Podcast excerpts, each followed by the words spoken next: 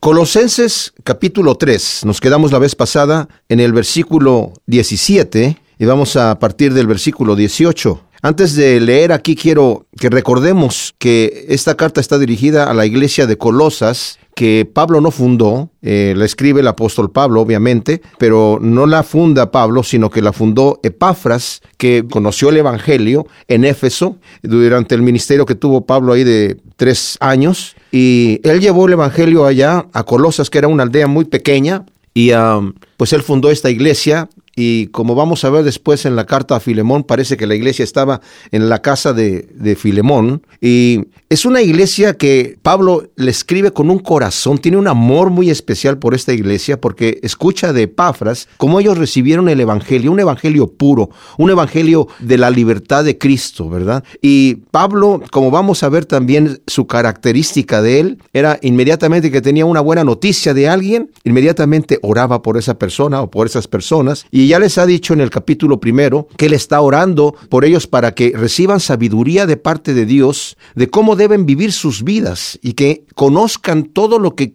Cristo tiene para ellos. Ahora, el evangelio que ellos recibieron de parte de Pafras, que fue el evangelio que Pafras recibió a su vez de Pablo, era el evangelio de la libertad de Cristo. Era el evangelio de que en Cristo tenemos todo. Eso muchas veces se ha olvidado en nuestros días predicarlo de esa manera, porque a veces cuando queremos agradar a Dios a través de la religión, y cuando, cuando menciono religión, estoy hablando acerca del esfuerzo humano para ganarse el reino de los cielos. Y eso es imposible. La, escritura nos dice que para nosotros es imposible que a través de nuestras obras nos ganemos el reino de Dios porque nadie puede hacer el bien. O sea, no hay quien busque a Dios, ni siquiera uno. El apóstol Pablo en la epístola a los romanos lo deja perfectamente claro, ¿verdad? Que tan, eh, tanto el, el, que el injusto, el impío que detiene con injusticia la verdad y que niega a Dios y se entrega a cosas depravadas, haciendo cosas que no convienen, como el moralista que critica al impío que hace esas cosas malas, pero que también él hace lo mismo, tal vez no en el mismo grado, ¿verdad? Pero hace lo mismo y la ira de Dios está sobre él, ¿verdad? Y también el religioso que predica lo que no se debe de hacer, pero él también lo hace. Dice, la verdad es que no hay justo ni aún uno, no hay quien busque a Dios. O sea, en el antiguo pacto Dios había mandado que la gente sirviera obedeciendo los mandamientos, pero nadie los pudo obedecer. Y la ley fue imposible para el hombre cumplirla. Y por eso también el Señor dice en el Antiguo Testamento que iba a ser un nuevo pacto con su pueblo. Y este pacto es a través del sacrificio de Cristo Jesús. Es en la sangre de Cristo. Cuando Cristo estaba sentado con sus discípulos en la última cena, dijo, esta es la, en esta copa es la, la sangre del nuevo pacto derramada por vosotros para perdón de vuestros pecados. Y ese es el Evangelio. El Evangelio es que Cristo murió por nosotros. Como el Señor también le dijo a Nicodemo, ¿verdad? Tienes que nacer de nuevo para entrar en el reino de Dios. Y Nicodemo le dice, pero ¿cómo puedo hacer eso? Dice, porque eh, tienes que nacer espiritualmente, le dice el Señor, porque lo que es nacido de la carne es carne. Pero ¿cómo puedo yo nacer de nuevo? Así como Moisés levantó la serpiente, le respondió Jesús, en el desierto, es necesario que el Hijo del Hombre, o sea, hablando de sí mismo, sea levantado en la cruz para que todo aquel que en él cree no se pierda, mas tenga vida eterna. Así es como se nace de nuevo, a través de la fe en Cristo Jesús. Entonces Pablo en Romanos dice, Ahora, aparte de la ley, la justicia de Dios se manifiesta a nosotros a través de la fe en Cristo Jesús. Y Pablo les había dicho a los colosenses que el misterio que ha sido revelado desde las edades es Cristo en nosotros, la esperanza de gloria. A través de la fe, Cristo mora en el corazón del creyente y va transformando la vida. Lo que era imposible para hacer antes a nosotros, ahora nos es posible a través de el poder del Espíritu Santo. Entonces, después de estas instrucciones que Pablo tiene hacia los colosenses y como dije, está orando también por ellos para que el Señor les dé sabiduría en saber cómo agradar a Dios, pero eso es a través del poder del Espíritu Santo. También les está previniendo acerca de ciertos maestros que estaban allí, metiendo diferentes herejías a la iglesia. Unas de ellas eran mezclando algunas leyes del judaísmo, tratando de meter diferentes solemnidades que hacían los judíos, y con el argumento casi como el que trajeron a la iglesia eh, de Pablo eh, algunos judíos que venían de Jerusalén, eh, según nos dice eh, Hechos capítulo 15, en el versículo 1, que llegaron unos judíos de Jerusalén diciendo, a menos que ustedes se circunciden y guarden la ley de Moisés, no pueden ser salvos. Entonces Pablo y Bernabé se levantaron y empezaron a discutir con ellos, el asunto se llevó hasta Jerusalén, a la iglesia, y se decidió que no tenían que guardar la ley, porque ahora estamos bajo este nuevo pacto. Entonces Pablo está, después de que termina de decir esto, animando el corazón de los creyentes, ¿verdad? Para que ellos todavía estén en ese, en la creencia de ese evangelio puro, en la libertad que Cristo nos da. Después Pablo comienza a dar instrucciones de cómo debe ser nuestro comportamiento Primero, la relación del creyente con Cristo Jesús. Y eso lo dice desde el capítulo 3, versículo 1 hasta el versículo 8. Después, de cómo debe ser la relación del creyente en la iglesia. Y eso está desde el versículo 9 hasta el versículo 17, que es en donde nos quedamos en la vez pasada. Y ahora Pablo va a hablar de la relación del creyente en el hogar. Y más adelante, la relación del creyente en el trabajo, y después la relación del creyente con la gente que está afuera. Afuera quiere decir que no son cristianos, los que no son creyentes. Entonces, en relación al tema de el hogar, nos dice en el versículo 18, Esposas, someteos a los esposos como conviene en el Señor. Esposos, amad a vuestras esposas y no seáis ásperos con ellas. Hijos, obedeced a vuestros progenitores en todo, porque esto es aceptable ante el Señor. Padres, no exasperéis a vuestros hijos para que no se desalienten.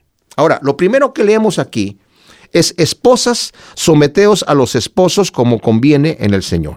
Vivimos en una sociedad en donde los valores morales se han deteriorado al grado de ridiculizar y llegan hasta caricaturizar a la familia conforme a lo establecido por Dios y que es la unidad fundamental de la sociedad. Se ha hablado mucho en contra de la familia y específicamente de la familia cristiana. Ahora, cuando Pablo escribió esta carta y también la carta de los Efesios, que es una eh, carta paralela a esta, ¿verdad? Los temas son muy similares.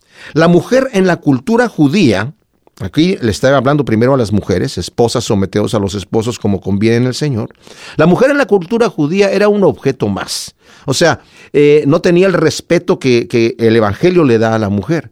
Era un objeto más y era lo mismo que si fuera un esclavo, no se le daba la dignidad que requería. Y la, la, mujer en la cultura griega, una mujer respetable, vivía con otras mujeres, ¿verdad? En un claustro especial y el esposo cuando la quería llamar para cualquier cosa la llamaba, hacía lo que tenía que hacer con ella y la regresaba allá, ¿verdad? Pero era, eh, la mujer no tenía ningún derecho.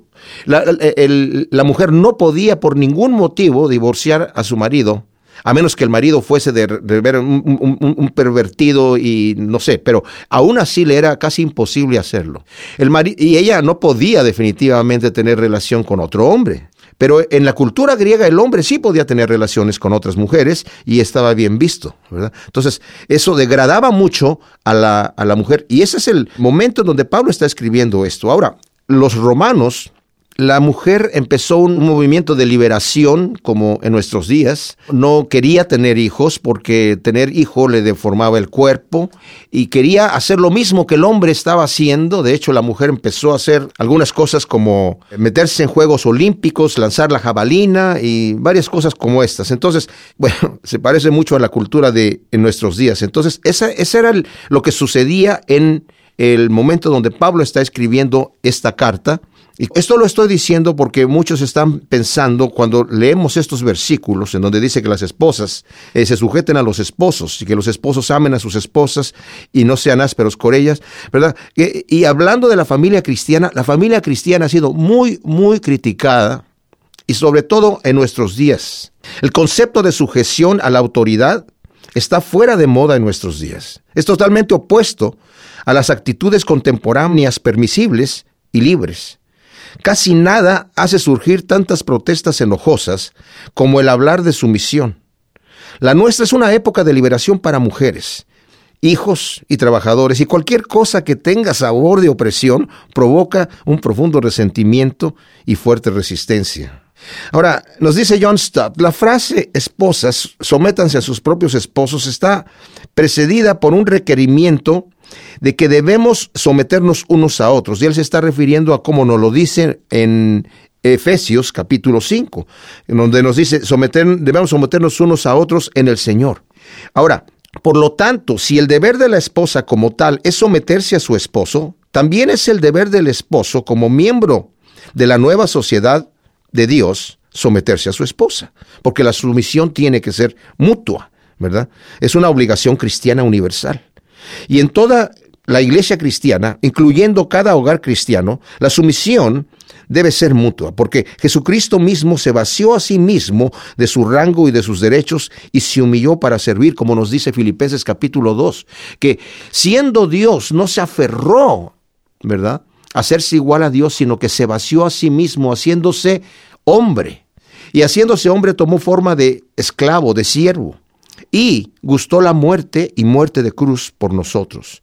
Y nos está diciendo ahí Pablo en Filipenses que esa es la actitud que nosotros debemos de copiar del Señor Jesucristo, debemos imitar.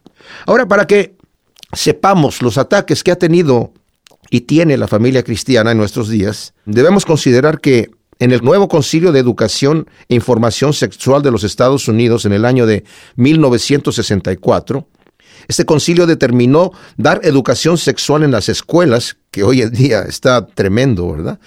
Y esto para apoyar la idea de fusionar o revertir los roles de los sexos, de liberar a los niños de sus padres y abolir lo que ellos dicen la familia tradicional.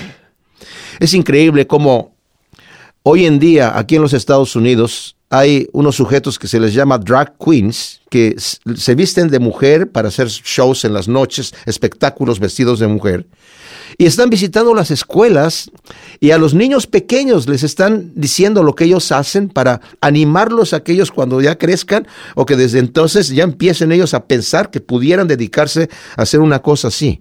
Y se está permitiendo en nuestras escuelas. Bueno, en 1964, Block Chisolom, que fue el primer director de, eh, director de la Organización Mundial de la Salud, en inglés es W o WHO, World Health Organization, en su primer discurso describió a los padres de familia, estoy hablando del padre y de la madre, como dictadores y supresores de la mejor naturaleza de los hijos. Y en 1979 manifestó lo siguiente, dijo, debemos obtener la abolición de la familia fundada en las arcaicas e irracionales enseñanzas de la Biblia. Estos personajes no solamente están criticando a la familia como está en la Biblia, sino que incluso están diciendo es algo que no funciona. Y empiezan a caricaturizar y ridiculizar eh, lo que es la familia como la conocemos, la familia cristiana. Ahora, ¿por qué sufren tanto ataque los matrimonios? Porque desde el jardín del Edén, el diablo ha querido destruir la obra de Dios, poniendo al esposo y a la esposa en conflicto, y cuando están viviendo de acuerdo al mandamiento de Dios, ¿verdad? La esposa sometida a su esposo y el esposo amando a su esposa manifiesta, no obstante, la sabiduría de Dios a las potestades celestiales, según nos dice Efesios 3:10. Ahora, aquí Pablo expone la necesidad de la santidad en el hogar, porque por una parte, el hogar cristiano es verdaderamente la pieza magistral del Evangelio aplicado. Por otra parte, es el lugar de todos los lugares en donde nos es más fácil a nosotros, que somos pecadores olvidadizos, no vivir en la plenitud de la luz y del poder del Evangelio. Y dice eh, el comentarista, ¿verdad? Es el lugar en que con mayor facilidad dejamos de estar en guardia, donde los más pequeñas inconsistencias eh, son más fácilmente permitidas hasta desarrollarse en hábitos, donde se puede con sobrada facilidad obrar como si hubiera menos necesidad allí que en otra parte alguna de la plenitud del Espíritu, del morar del Señor en el corazón, de la entrega de toda la vida a Dios. E, e, es que en el hogar es el lugar en donde muchas personas en la calle, ¿verdad? Y cuando están con los amigos, cuando están en la iglesia, cuando están, presentes en, la sociedad, en su trabajo, tienen una manera de ser. Pero cuando la persona llega al hogar, se quita la máscara. Y es lo que es delante de su esposa y delante de sus hijos. Y lo que nos está diciendo este comentarista, y es cierto, a veces tendemos en el hogar a aflojar nuestra espiritualidad, de decir aquí no hay tanta necesidad de portarse bien, aquí no hay tanta necesidad de ser lo que somos. Alguien por ahí dijo, nosotros los cristianos somos eh, cristianos en la iglesia, porque ahí el que no es cristiano no encaja. Somos eh, herejes cuando estamos en el, en, el, en el, mundo, ¿verdad? Afuera, en nuestros negocios. Si necesitamos mentir para, para hacer el negocio, mentimos o hacemos algún truco por allí. Y somos demonios cuando estamos a solas. ¡Wow! ¡Qué tremendo! ¿eh? Cuando uno está solas es lo que es. Ahora, la sección que sigue aquí, que vamos a estar viendo aquí, que ya leímos del versículo 18, en la parte de las esposas, y que terminamos hasta las esposas, los esposos, los padres con los hijos, los hijos con los padres, los eh, empleados con los jefes y los jefes con los empleados. Esta está dirigida al cristiano en el hogar al que ha recibido el Evangelio de la gracia y está llevando frutos espirituales de amor y obediencia a Dios. Aquellos que han aprendido a descansar en la obra de Cristo y regocijarse en la esperanza de la herencia de los santos. Aquellos que ya han nacido de nuevo y viven en victoria en la libertad de Cristo y con el ferviente deseo de cumplir su voluntad agradándole en todo. O sea, esto no es, eh, no es un conjunto de leyes morales para toda la sociedad. Estas son cosas para un cristiano, alguien que, como dije yo anteriormente, ya nació de nuevo. Estos son los valores que son, el mundo los va a criticar cada vez más. El Señor ya nos lo dijo, ¿verdad? Que los valores del mundo son contrarios, porque el príncipe de este mundo, que es Satanás, tiene a la gente, eh, según nos dice 2 de Corintios 4, tiene los ojos de la gente cegados para que no les resplandezca la luz del Evangelio, ¿verdad? Y definitivamente no quieren vivir de acuerdo a los principios y a los estatutos divinos. Ahora, después que Pablo nos ha hablado de la necesidad de despojarnos del vestido viejo y ponernos el vestido nuevo, ahora se dirige al comportamiento del cristiano en el hogar, que es la espina dorsal y el fundamento de una sociedad sana, que es el blanco de ataque del enemigo. O sea, y en el momento donde Pablo empieza a dar instrucciones, primero nos dice, tienes que considerarte muerto delante de Dios, poner tus ojos en las cosas de arriba y no en las de la tierra. Y tienes que quitarte ese vestido viejo que está viciado con las malas acciones que tú hacías y estabas mirando solamente a hacer ciertas cosas y ponerte el vestido nuevo que está lleno de frutos del Espíritu Santo y ese, ese obrar primero nos lo pone en el contexto de la iglesia. O sea, cuando nosotros estamos con otros que son cristianos, cómo debemos comportarnos, cómo debe ser nuestra actitud. Como dije, estas son instrucciones para gente que ya es cristiana, para creyentes que han nacido de nuevo. Y a ellos les dice que sus esposas, a las esposas, les dice, sométanse a los esposos como conviene en el Señor. Ahora, yo dije que hoy en día, los que critican el matrimonio de la manera que lo establece la Escritura, Muchos se burlan y caricaturizan la familia diciendo que Jesucristo fue el que instituyó hace dos mil años el matrimonio y que Pablo es el que lo afirma, ¿verdad? Y ambos sin estar casados y que realmente es una institución anticuada que nunca funcionó. En realidad el Señor Jesucristo no estableció, no instituyó el matrimonio.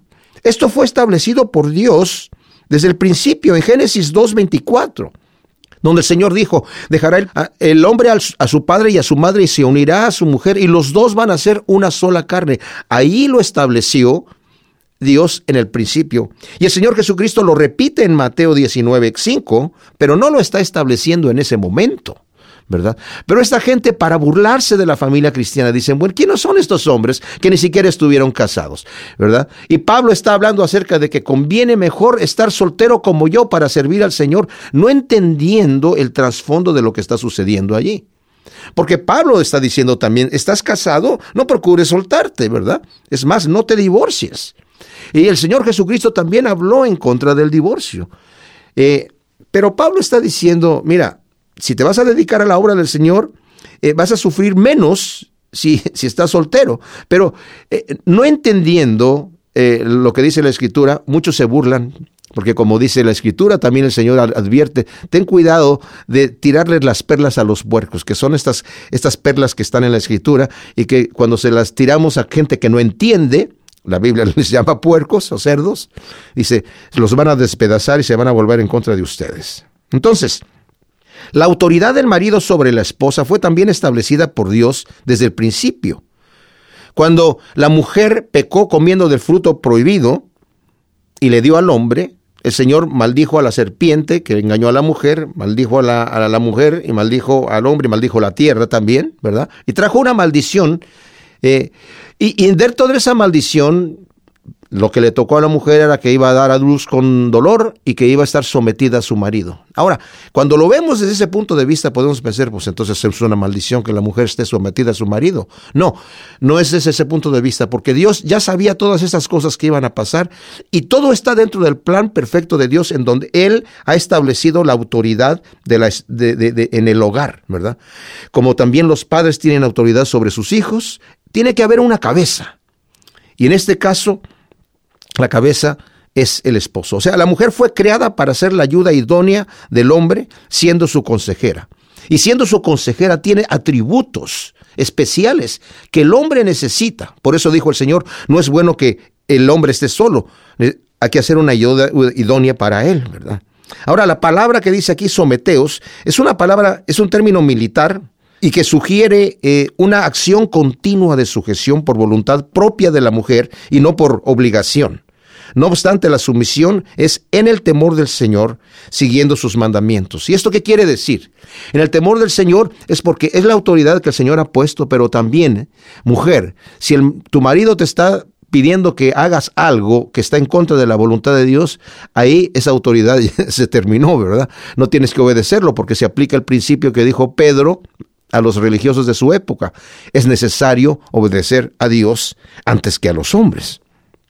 Ahora, como conviene en el Señor, significa que lo que es propio en el sentido ético, o aquello que es correcto, como acabo de decir, lo propio en el Señor es que las esposas se sometan gustosamente a sus esposos, no como una obligación o como carga, sino como algo dispuesto por Dios. Así como Cristo está sujeto a la voluntad del Padre, nos lo dice la Escritura. Y hay una escritura aquí en Corintios, eh, capítulo 11, donde nos, nos deja ver aquí que el, el proceso de autoridad no hace inferior a la mujer. Porque nos dice, porque quiero que sepáis que la cabeza de todo varón es el Mesías y la cabeza de la mujer es el varón y la cabeza del Mesías es Dios. Y cuando se refiere, se refiere a Dios en esa forma, siempre se refiere al Padre, ¿verdad? Entonces, no es que Cristo sea inferior al Padre, pero hay esa cadena de sumisión, ¿verdad? El apóstol Pedro habla a las mujeres cuyos maridos no son cristianos para ganarlos con su conducta casta y respetuosa.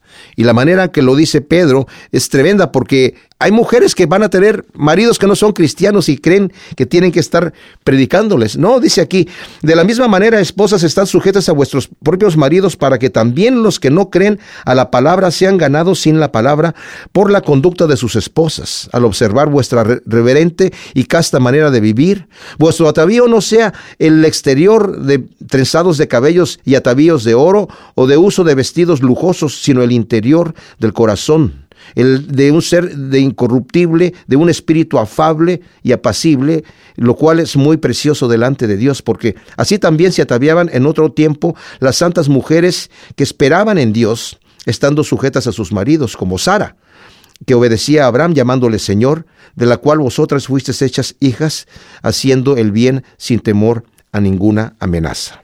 Así que las mujeres que tienen esposos que no son cristianos, se los pueden ganar con su testimonio. No tienen que predicarles con su puro testimonio de sumisión, de amor y de respeto. Colosenses 3, 18, vamos a leer nuevamente para hacer un resumen de lo que hemos estado viendo. Esposas, someteos a los esposos como conviene en el Señor. Esposos, amad a vuestras esposas y no seáis ásperos con ellas. Hijos, obedecer a vuestros progenitores en todo, porque esto es aceptable ante el Señor. Y padres, no exasperéis a vuestros hijos para que no se desalienten. Y luego nos da instrucciones acerca de los siervos y de los amos. Pero yo me quiero concentrar en este instante en lo que es el hogar cristiano, ¿verdad? Aquí Pablo le está hablando, como dijimos, a cristianos acabo de leer, en donde Pedro, el apóstol Pedro, en la primera de Pedro del capítulo 3, versículo 1 al 6, hablando de cómo la mujer debe de ganarse a su marido, que no es cristiano, la que esté casada con alguien que no es cristiano, con su conducta. Y yo he oído de muchos testimonios que la mujer, al sujetarse a su marido, aunque él no sea cristiano, no haciendo cosas que no debe hacer delante del Señor, sino en las cosas que son comunes en el hogar, ¿verdad? Muchas veces los alcanzan a ganar para el Señor. Y luego viene aquí, en el versículo 19, como acabamos de leer, Una instrucción especial para el esposo. Esposos, amad a vuestras esposas y no seáis ásperos con ellas.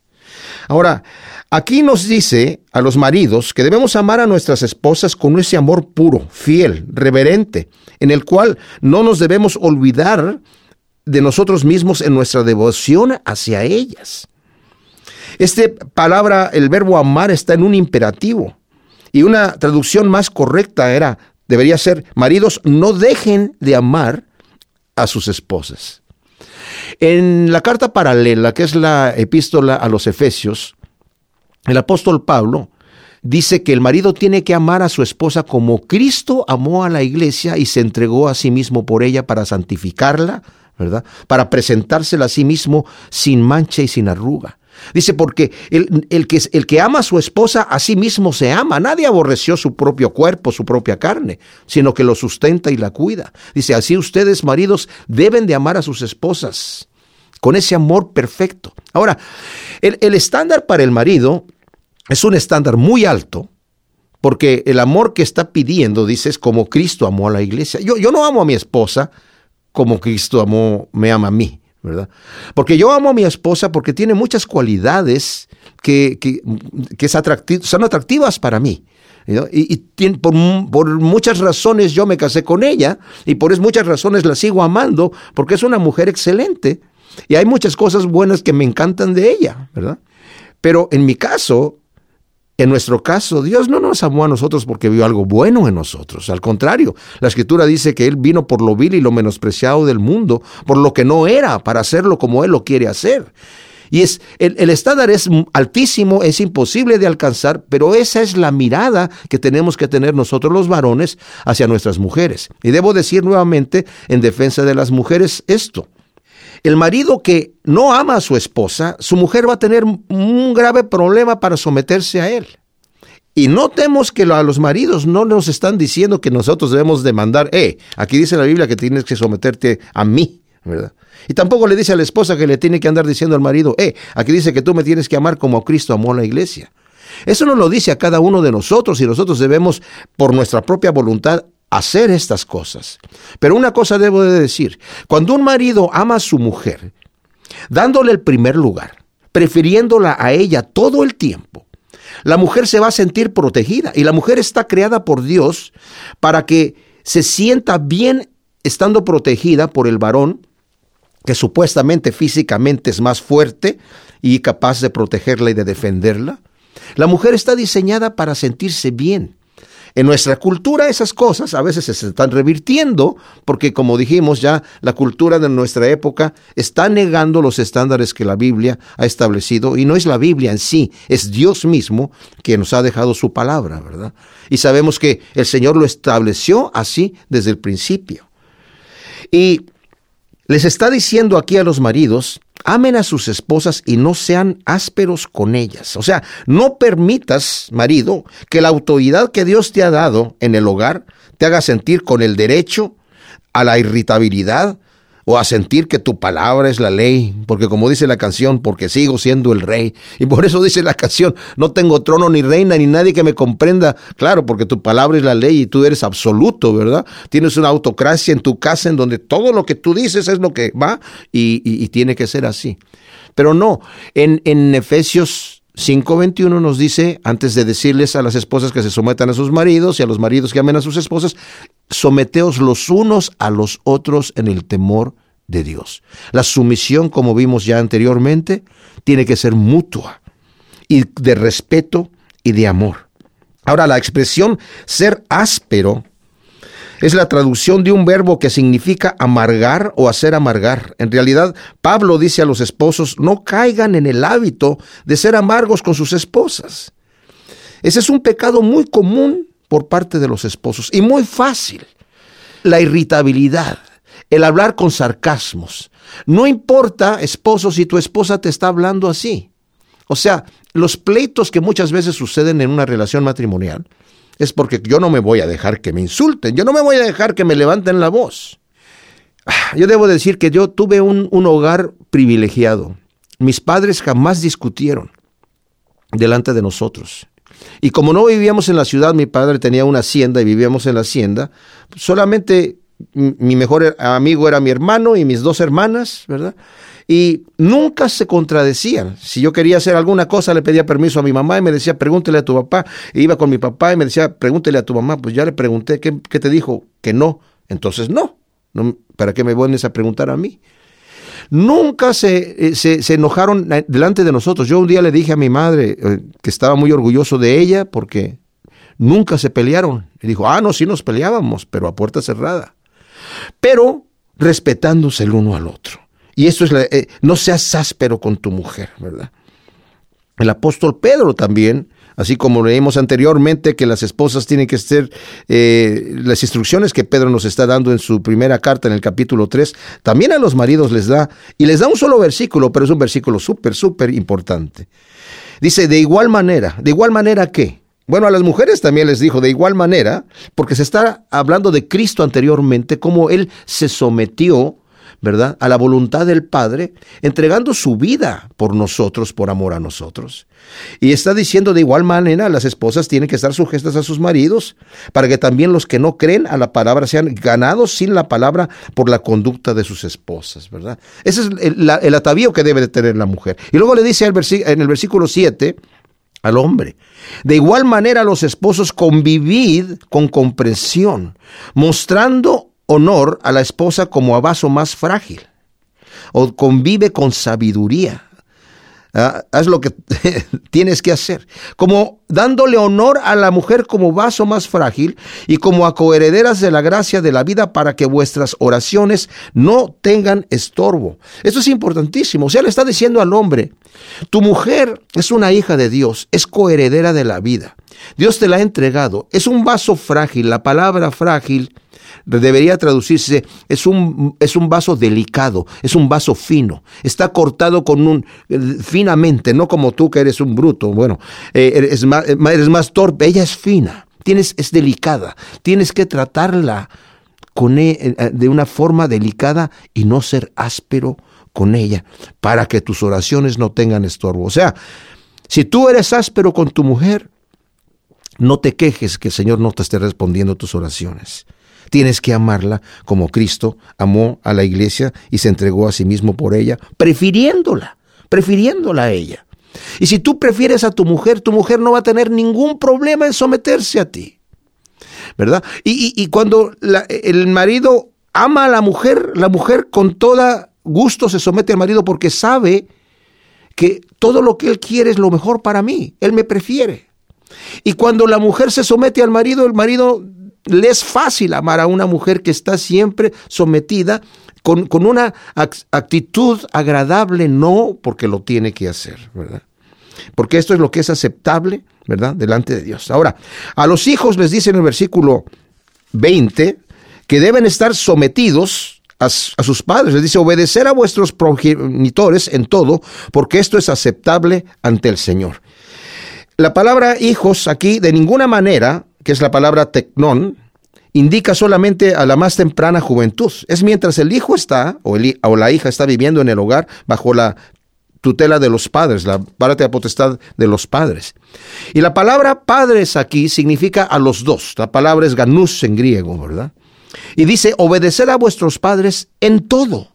El verbo obedecer significa eh, escuchar en sujeción, y esto se entiende con la única limitación de obediencia al Eterno Padre en su ley de santidad. Como, como dije, si, si tu padre te está pidiendo, joven, hijo, que hagas algo que va en contra de la voluntad de Dios, no lo tienes que obedecer, obviamente, ¿verdad? Tienes que obedecer a Dios antes que a los hombres.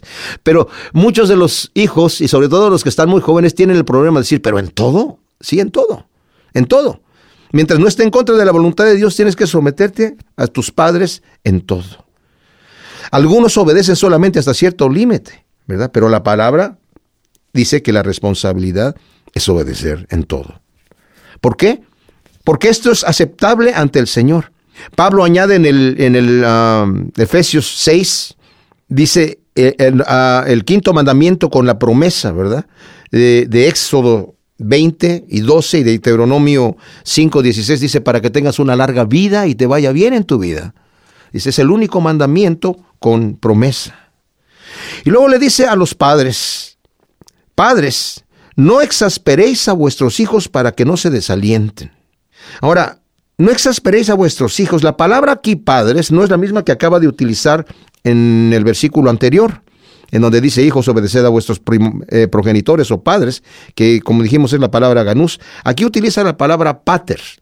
Esto expresa el sexo masculino. Ahora, aunque en el libro de Hebreos algunos comentaristas argumentan que se utiliza la palabra paterón, que es el, plural de, pater, refiriéndose a los padres de Moisés, en el resto de la escritura se utiliza para referirse solamente al padre. Y si Pablo acaba de utilizar la palabra ganús en el versículo anterior para referirse a los dos padres, si se hubiera querido referir exclusivamente a los dos padres acá, si hubiera, hubiera usado la misma palabra. Pero ¿por qué utiliza la palabra pater? Porque el padre es responsable de cómo educar a sus hijos. La madre también, obviamente. Está incluida ahí, pero él es como cabeza del hogar, es el sacerdote de la casa, es el responsable de llevar la temperatura espiritual de la casa. A veces pensamos que son las mujeres las que están encargadas de la educación de los hijos y el padre se desentiende de los hijos. Pero aquí es obviamente que no, no, da, no, no es permitido por la escritura y no, eh, como dije, Pablo está escribiendo aquí a una sociedad como la nuestra o peor que la nuestra, que no tenía estas, estos valores. Los niños, por ejemplo, en la época de Pablo eran considerados por muchos como un estorbo. Al nacer, lo colocaban al bebé a los pies del padre, y si el padre no lo quería, podía dejarlo en una canasta en la plaza pública para que alguien se lo llevara para esclavitud o prostitución o lo que quisiera. Muchos padres esclavizaban a sus hijos o los vendían. Los que nacían con defectos los ahogaban. Y aún tenía el padre la autoridad de quitarle la vida al niño aunque fuera sano. Y todo esto era legal en el imperio romano. Era autócrata, o sea, su ley, su palabra era la ley, ¿verdad? De manera que las instituciones que les da Pablo aquí son radicalmente opuestas a la cultura de la época. Dice William Barclay, el padre romano tenía un poder absoluto en la familia, podía vender a sus hijos como esclavos, hacerlos trabajar en sus campos hasta en cadenas. Podía disponer de la ley a su antojo porque ésta estaba en sus manos. Castigar como quisiera hasta el extremo de infligir la pena de muerte. ¡Wow! Imagínate, joven, que tu padre, qué bueno que, que, que, no naciste en aquella época, porque imagina que tu, que tu padre te encadenara ahí, ¿verdad? Al cortador del césped para que estuvieras ahí todo el verano. ¡Wow! Terrible, ¿no?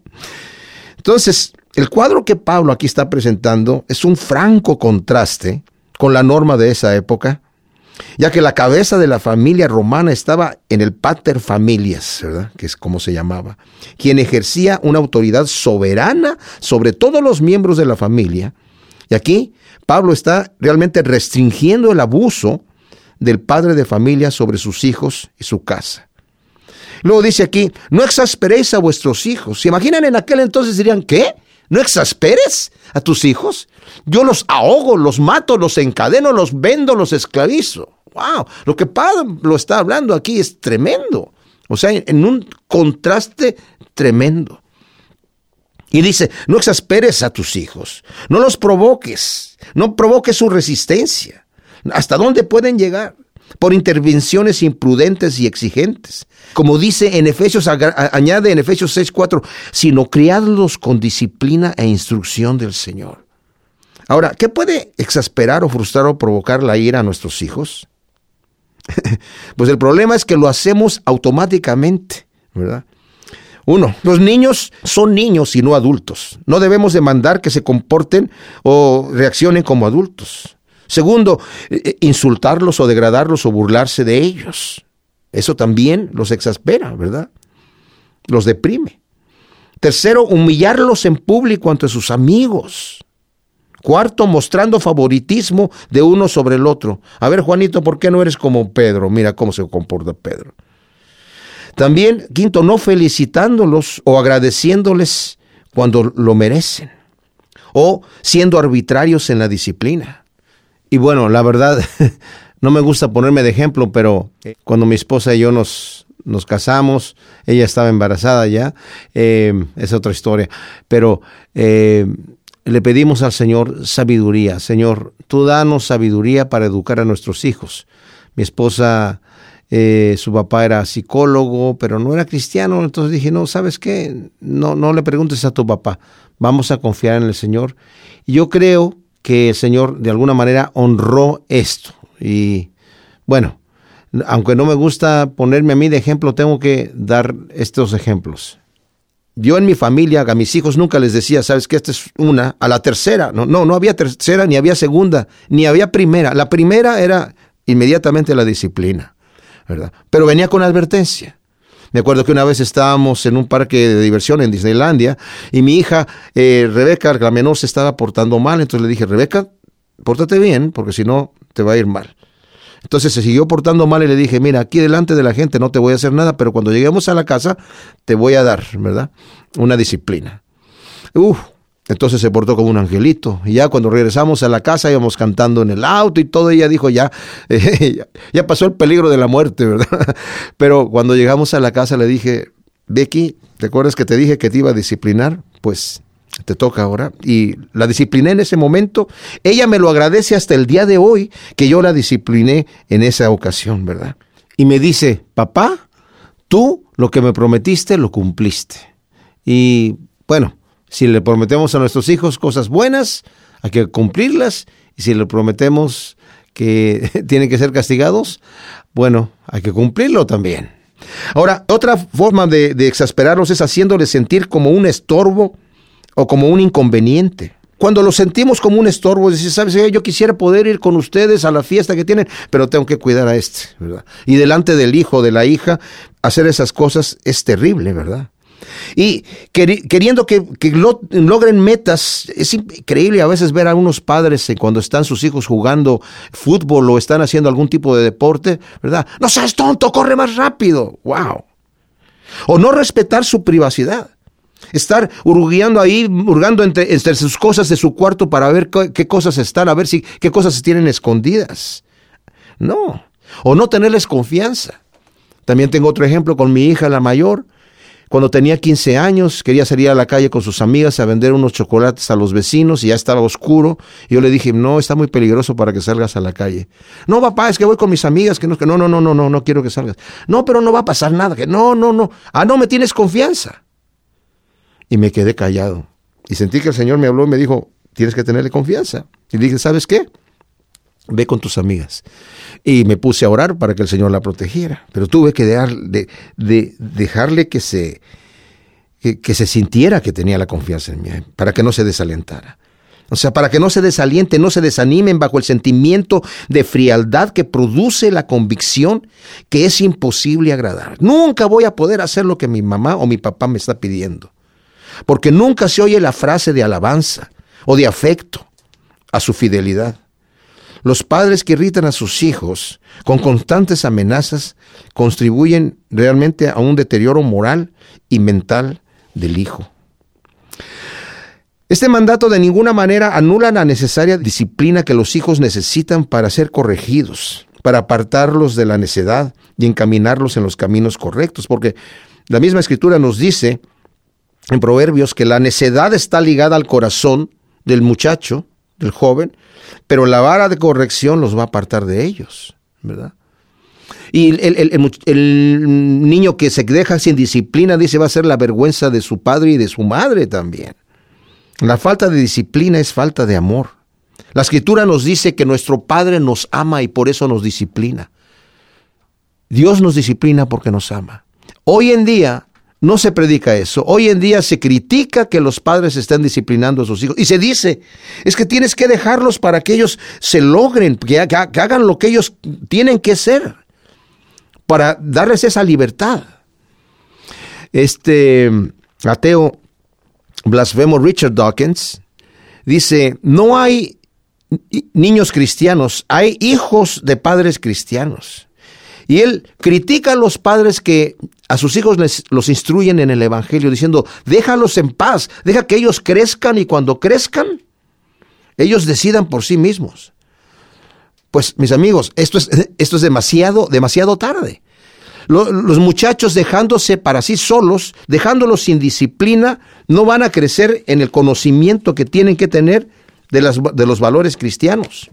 Por eso eh, el, proverbio nos habla acerca de los, de los eh, niños, de los el, muchacho que se deja a, sí mismo, ¿verdad? Sin corrección. En Proverbios, por ejemplo, eh, 13, 24, dice, el que escatima el castigo aborrece a su hijo. o sea, el que no disciplina a su hijo lo aborrece. El que lo ama, temprano lo corrige. Y también nos dice el mismo proverbista, y lo cita más adelante el autor de Hebreos, que Dios al que ama disciplina y corrige a, a todo aquel que toma por hijo, ¿verdad? Así que la falta de disciplina definitivamente es falta de amor. La policía en el estado de Houston, Texas, escribió un folleto que se titulaba Cómo arruinar a tus hijos. Y según esto es 95% efectivo. Primero, desde la infancia dale al niño todo lo que quiera. Segundo, cuando tenga malas palabras, ríete. Tercero, nunca le des ninguna instrucción espiritual. Espera a que tenga 21 años y déjalos a que ellos decidan por sí mismos. Cuarto, Nunca le digas que hicieron algo malo. Puede desarrollar complejo de culpa. Y quinto, recoge todo lo que dejen tirado para que aprendan a delegar responsabilidades a todos los demás.